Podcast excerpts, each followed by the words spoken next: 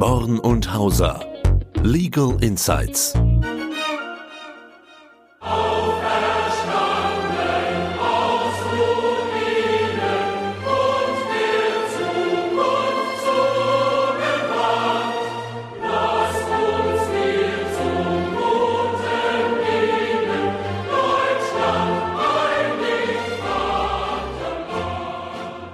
Auferstanden aus Ruinen, die Hymne der DDR, die habe ich ja schon lange nicht mehr gehört. Pavel, was fällt dir denn dazu ein?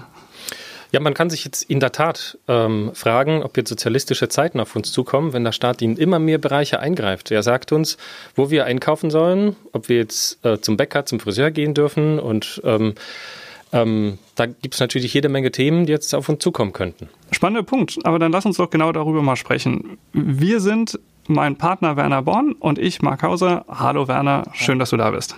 Ja, und ich begrüße dich, auch unseren Partner Pavel Blusch. Schön, dass du da bist. Hallo. Pavel, Frau Esken spricht von einer Vermögensabgabe. Und Herr Walter Borjans von starken Schultern der Reichen, die sich an den Folgen der Corona-Krise beteiligen sollen. Vor ein paar Monaten hatten wir auch Diskussionen über Enteignungen von großen Wohnungsunternehmen. Beim letzten Rettungspaket spricht man von 1,8 Billionen Euro. Irgendjemand muss die Rechnung dafür zahlen. Wie sehen deine Mandanten die aktuelle Situation? Die sind in der Tat auch verunsichert. Natürlich sind die Zeiten anspruchsvoll. Für die starken Schultern und für die schwachen natürlich genauso. Vielleicht auch mehr. Das darf man natürlich auch nicht vergessen. Aber auch die vermögenden Privatkunden sind sehr verunsichert. Gestern habe ich eine E-Mail bekommen von einem Mandanten, der macht sich Sorgen, dass Zwangsanleihen eingeführt werden könnten, dass ähm, wieder der Staat vielleicht ähm, auf die äh, Depots oder Konten zugreifen kann. Deswegen überlegen sie auch vielleicht Vermögenswerte ins Ausland, auf ausländische Konten zu übertragen. Andere fragen mich, was ich von wirklich abenteuerlichen Strukturen halte, ausländische Lebensversicherungen oder ähm, auch Stiftungen im Ausland, Truststrukturen. Also sie sind sehr verunsichert. Wobei, wenn man das so hört, da wird ja draußen ganz schnell die Frage kommen, sind deine Mandanten, die du, Pavel, so betreust, nicht eigentlich in einer sehr komfortablen Situation? Denn meistens haben sie ja selbst Unternehmensbeteiligungen, Vermögensdepots, verfügen generell über große Werte. Wie siehst du das denn? Ja klar sind sie privilegiert. Das ähm, kann man nicht abstreiten. Aber das bedeutet nicht, dass ihre Situation wirklich komplett komfortabel ist, dass sie sich komplett zurücklehnen können. Die meisten von ihnen sind, sind wirklich sehr ähm, bodenständige Personen, das sind meistens Unternehmer und ihre primäre Sorge im Moment ist natürlich die Gesundheit von ihnen selber, von ihren Familien und auch von den Unternehmern, äh, von den Arbeitnehmern. Ähm, und sie machen sich natürlich auch Sorgen um ihre Unternehmen. Das, die meisten Mandanten, das kann wirklich jeder unterschreiben, der Mittelständler berät, weiß, dass sie wirklich seit Jahrzehnten das ganze Vermögen in ihre Unternehmen reinstecken, dass sie bemüht waren, Arbeitsplätze aufzubauen und jetzt in dieser Krise ähm, sind natürlich diese Arbeitsplätze bedroht. Das hören wir jeden Tag um 20 Uhr, ähm, dass doch der Staat ähm, diese Sorge aufgreift und versucht zu verhindern. Aber da sieht man natürlich ganz klar auch diese Verletzlichkeit auch von den, mhm. äh, von, von den Mandanten. In erster Linie steht für sie natürlich Sicherstellung der Handlungsfähigkeit. Da fällt mir gerade in diesem Zusammenhang ein Beispiel ein. Vor ein paar Jahren habe ich einen Mandanten beraten, der kam aufgrund eines Routineeingriffs in ein Krankenhaus und schon hat irgendjemand ein Gerücht verbreitet, dass er vielleicht im Sterben liegen könnte. Und ähm, schon waren seine Arbeitnehmer verunsichert, ähm, auch Projektteilnehmer, äh, Baustellen standen still, weil sie nicht wussten, ob die Projekte weitergehen, ob sie ihr Geld bekommen, was ist mit Banken, die waren auch wiederum verunsichert. Und das verdeutlichte ihm auch, dass ähm, natürlich mit diesem großen Vermögen auch eine sehr große Verantwortung und äh, Abhängigkeit einhergeht. Aber wenn die Abhängigkeit besteht, was rätst du den Mandanten? Also in erster Linie ist ganz wichtig, diese Abhängigkeiten abzubauen und auf mehrere Schultern zu verteilen. Das heißt, man muss sicherstellen, dass entsprechende erstmal Vollmachten vorhanden sind. Das heißt, unsere Mandanten sind auf verschiedenen Ebenen betroffen, auf der Gesellschafterebene. Natürlich entscheiden sie dort, ob Dividenden ausgeschüttet werden. Das heißt, da braucht man eine Vollmacht für die Gesellschafterebene, Stimmrechtsvollmacht. Auch als Geschäftsführer agieren sie häufig auch alleine. Das heißt, auch da fällt diese Ebene weg, wenn sie sterben oder ins Krankenhaus kommen könnten. Das heißt, da sind vielleicht auch ähm, weitere Geschäftsführer erforderlich oder Prokuristen. Dann sind natürlich auch Patienten, sind, sind natürlich Vorsorgevollmachten notwendig, sind auch Kunden von Banken. Also da sind verschiedene Ebenen. Also Pavel, du hast ja völlig recht, aber ich höre jetzt schon wieder den Mandanten, wie er uns gegenüber sitzt und sagt, das ist ja schon wieder eine ganze Vielzahl an Dokumenten, das lässt sich doch einfacher lösen. Können wir nicht zum Beispiel, ich sag mal, einfach eine Generalvollmacht machen? Ja, häufig ist das auch die Antwort, dass eine Generalvollmacht reicht, aber Gerade letzte Woche habe ich einen Vortrag darüber gehalten, dass eine Generalvollmacht nicht ausreichend ist. Also sie hat ganz viele Lücken. Beispiel Gesellschafterebene. Wer hat in solchen Gesellschaftsverträgen eine Formulierung nicht gelesen? Ein Gesellschafter darf sich nur von Mitgesellschaftern oder von Steuerberatern, Rechtsanwälten und Wirtschaftsprüfern beraten lassen. Und wer bekommt die Generalvollmacht? Meistens die Ehefrau oder ja, der stimmt. Ehemann. Das heißt, es ist wirklich im, im engsten Familienkreis.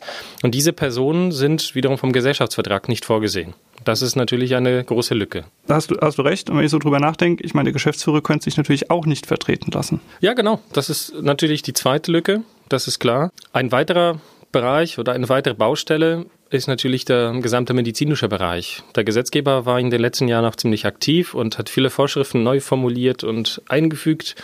Im Prinzip ist da auch ein sehr großer Handlungsbedarf vorhanden. Wenn man als Patient ins Krankenhaus kommt, will man natürlich nicht, dass ein fremder Dritter zum Beispiel ein Richter hm. oder vielleicht ein Betreuer, der vom Familiengericht äh, bestellt wird, dass er über diese medizinischen Maßnahmen äh, Entscheidungen trifft. Viel lieber hätte man natürlich äh, jemanden aus der Familie. Und das kann man durch eine Vorsorgevollmacht natürlich auffangen. Hm, also ich, ich höre da so zu und denke mir, das ist eigentlich genau das Vorgehen, das wir bei den Nachfolgeplanungen auch an den Tag legen. Hm, wir nennen es immer Probesterben. Ich sage dem Mandanten mal, also wenn Sie Probe sterben könnten, wäre doch ganz gut, dann könnten Sie mal sehen, was so um Sie herum passiert. Und wir simulieren den Tod des Mandanten und schauen uns an, welche Folgen das auf das Unternehmen hat. Dann würde man das ja genau erkennen, was du gerade angesprochen hast. Mich interessiert noch die Frage, welche steuerlichen Folgen ziehen sich denn oder schließen sich da an? Probesterben ist der perfekte Begriff. Das ist diese Analyse, was passiert, wenn der Mandant ins Krankenhaus kommt, krank wird oder stirbt, dann ist das wirklich das eigentliche Probesterben. Wozu führt das? Einmal rechtlich natürlich irgendwelche Pflichtansprüche, die nicht bezahlt werden könnten. Anteile gehen an Personen, äh, die vielleicht vom Gesellschaftsvertrag nicht vorgesehen sind. Oder es gibt Einziehungsklauseln in Gesellschaftsverträgen, sodass vielleicht ein Mitgesellschafter die Nachfolger ausschließen könnte. Das ist natürlich ein Thema, aber natürlich auch steuerliche Risiken. Gibt das es vielleicht irgendwo eine Betriebsaufspaltung, die dann beendet wird? Richtig. Also wir haben auch ähm, bei diesen steuerlichen Betrachtungen immer gesehen, dass das ein großes Thema ist. Vielen Unternehmen ist auch gar nicht bekannt, dass auf den Erben eine Steuerzahllast von 80 Prozent zukommen kann. Wir haben ja Mandanten, gestandene Unternehmer, jahrzehntelang aufgebaute große Unternehmen und die verfügen auch über signifikantes Privatvermögen. Wenn dieser Unternehmer nun stirbt, dann vererbt er ja gleichzeitig, nehmen wir an, an den Sohn das Unternehmen, aber auch noch das Privatvermögen. Und seit der letzten Erbschaftssteuerreform verlangt der Gesetzgeber ja nun, dass sich auch die Erben an der Erbschaftssteuerzahllast beteiligen wenn sie also Privatvermögen haben oder miterben. Und zwar muss man dann 50 Prozent einsetzen und erst dann sagt der Gesetzgeber, jetzt bekommst du eine Verschonung. Und da das geerbte Vermögen selber mit 30 Prozent in der Stunde des Todes nochmal besteuert wird, dann führt das in der Summe zu einer Belastung von 80 Prozent auf das Privatvermögen. Ich hatte einen Mandanten, der hat gesagt, ähm, ich war nie im Urlaub. Jetzt war ich mal zwei Wochen im Urlaub, nachdem Sie mir das erzählt haben mit der Steuer. Und da habe ich mir gedacht, das ist ja super. Der Staat hat 80 Prozent des Urlaubs bezahlt. Das trifft natürlich vor allem die wirklich wohlhabenden Unternehmer. Aber ich glaube, das Problem kommt schon bei kleinen Unternehmen. Mich hat die Tage ein Mandant angerufen, der hat zehn Mitarbeiter, ist ein familiengeführtes Unternehmen, sehr erfolgreich. Die machen ihre Sache im Moment wirklich gut. Er selbst ist Gesellschafter und Geschäftsführer und überlegt, wie es mal weitergeht, wenn er das Unternehmen überträgt. Würde er heute plötzlich versterben, könnten Sie sicherlich die Verschonungsregelung in Anspruch nehmen. Das heißt, das Unternehmen würde ohne Erbschaftssteuer in die nächste Generation übergehen. Aber ihr kennt das Thema. Die Erben müssen dann das Unternehmen natürlich weiterführen für sieben Jahre, dürfen es nicht verkaufen und sie müssen die Lohnsumme aufrechterhalten, also die Lohnsumme, die im Durchschnitt vor dem Todesfall bestanden hat. Wenn jetzt der Vater verstorben ist, fällt er als Geschäftsführer mit seinem Geschäftsführergehalt zum einen natürlich schon mal weg. Und wenn jetzt durch Corona plötzlich Entlassungen kommen und ich Arbeitnehmer abbauen muss, dann kann es wirklich schwierig werden.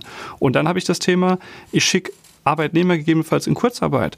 Und auch bei Kurzarbeit kriege ich ja nur 50, vielleicht demnächst 70 oder 80 Prozent des Lohns überhaupt. Das ist richtig. Aber das ist auch die Spielregel des Gesetzgebers. Wobei, ich erinnere mich, hat nicht ein Bundesland gesagt, dass bei der Lohnsumme das Kurzarbeitergeld angerechnet wird? Da haben wir nur das Thema, dass, glaube ich, die Aufstockung selber, ne, die wird eben nicht angerechnet. Das heißt, ich habe eine geringere Lohnsumme. Aber ich frage mich, ähm, muss man sich seinem Schicksal hingeben oder kann man da noch irgendwas tun, Pavel? Also in jeder Situation kann man was machen. Also das, was Marc vorhin erwähnt hat, das ist natürlich nur die Spitze des Eisbergs von Problemen, die drohen können.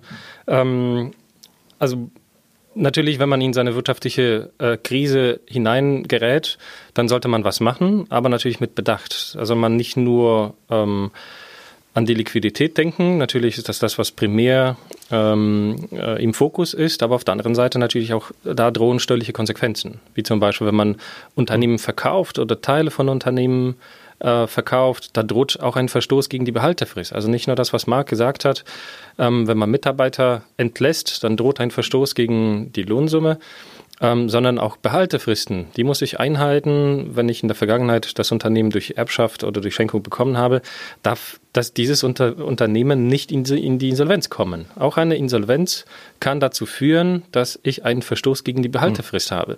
Und das hatte der Gesetzgeber bis jetzt gar nicht auf dem Schirm. Auch Abbau der Mitarbeiter und auch Verkauf.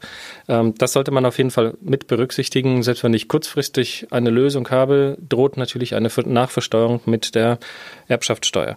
Also in erster Linie muss man sicherstellen, dass das Unternehmen und ähm, Privatvermögen nicht zeitgleich vererbt werden. Diese 80 Prozent ähm, Besteuerung, die du erwähnt hast, die entsteht nur dann, wenn ich beides gleichzeitig verschenke oder vererbe. Und das muss ich auf jeden Fall separieren. Ich kann ähm, vorab zum Beispiel das Unternehmen auf eine Stiftung übertragen oder auf die Familienmitglieder. Da muss ich natürlich auch testamentarisch sicherstellen, dass das Privatvermögen in, innerhalb der gesetzlich vorgesehenen Frist von zehn Jahren nicht hinterherkommt. Das muss man natürlich auch im Hinterkopf behalten. In der Praxis sehe ich, dass genau dieser Punkt nicht beachtet wird. Man spekuliert, dass man diese zehn Jahre überlebt. Mhm. Gut, kann gut funktionieren, muss, muss nicht, nicht, zwangsläufig so sein. Mhm. Ähm, und in unserer Praxis, das siehst du wahrscheinlich genauso, ähm, setzen wir auch deswegen sehr häufig Familienstiftungen ein, weil wir da die Erfahrung machen, ja, was raten wir einem Mandanten, der fünfjährige Kinder hat? Ja. Ist das wirklich eine gute Idee, auf die fünfjährigen Kinder hm. ein großes Unternehmen hm. zu übertragen, nur weil die Steuerrechtler das sagen? Absolut, wobei wir ja auch merken in der Praxis, zunächst einmal zuckt der Mandant und sagt Familienstiftung, oh, Stiftung, wir reden über Gemeinnützigkeit, das ist unflexibel, mein Vermögen ist für immer weg, ich komme nie dran. Wie erklärst du das deinem Mandanten? Das ist natürlich das Bild, das man äh, noch im Hinterkopf hat ähm, von einer Familienstiftung. Das stammt noch aus der Zeit, als es noch ganz klassische Familienstiftungen ähm, nur in der Form einer Ewigkeitsstiftung gab. Ähm, der Hintergrund der damaligen Stiftung war Bündelung des Vermögens über Generationen. Also mhm. da war es wichtig, Vermögen wirklich äh, über zwei, drei, vier, 500 Jahre zusammenzuhalten und jetzt nicht ähm, an weitere Generationen ähm, zu vererben. Ähm, Jetzt hat sich das aber ähm, deutlich äh, verändert. Da kannst du, glaube ich, hm. ähm, Werner, ja. ähm, aus der äh, aktuellsten Praxis äh, berichten. Da hast du am meisten damit zu tun. Also wir gründen viele Familienstiftungen und haben in Abstimmung mit den Finanzämtern und den Aufsichtsbehörden auch Wege gefunden, dass das Unternehmen mit der Flexibilität geführt werden kann, wie es der Unternehmer eigentlich kennt. Das heißt, die Stiftung ist eine Holding und wir sprechen von Hybridstiftungen, weil sie ihr Vermögen teilen kann. Sie hat einen Teil, der bleibt ewig und sie hat einen Teil, das ist das sonstige Vermögen, das kann ich im Grunde hineingeben, steuerfrei, nicht verschont nach 13a und ich kann es auch wieder herausnehmen. Und wir haben jetzt inzwischen eigentlich eine große Praxis bei den Aufsichtsbehörden erreicht, dass das gut funktioniert. Das heißt, für die Gestaltungen haben wir auch verbindliche Auskünfte eingeholt und auch die Finanzämter teilen und tragen diese Auffassung mit. Und die Stiftung hat dann dieses Element, das du gesagt hast, ich habe keine Zersplitterung von Gesellschaftsanteilen bei unerwarteten Erbfällen und ich habe eine Flexibilität und vor allen Dingen eine Kontinuität in der Unternehmensführung. Und ich habe auch nicht wirklich die Last bei den Kindern, dass sie plötzlich schon Gesellschafter werden. Also gerade das, was du angesprochen hast, mit fünf Jahren Gesellschafter eines großen Unternehmens zu sein. Man sieht es ja immer mal wieder draußen, dass es ausgenutzt wird und äh, sagt, wir gehen jetzt her und übertragen Gesellschaftsanteile auf die Kinder. Aber die Last, die damit einhergeht, die ist natürlich schon immens. Auch das könnte die Familienstiftung von der Familie nehmen. Ja, und auch die Auswirkungen natürlich auf die Psyche. Also auch erzieherisch. Also ich habe auch ziemlich viele Mandanten und ihnen habe ich aus steuerlicher Sicht Familienstiftung empfohlen, aber Sie weisen immer darauf hin, was passiert, ähm, ähm, auch steuerlich. Hm. Ähm, Sie haben natürlich das Bild einer Stiftung äh, vor Augen, wo Sie an das Vermögen nicht mehr rankommen. Klar, wunderbar kann man das äh, erklären.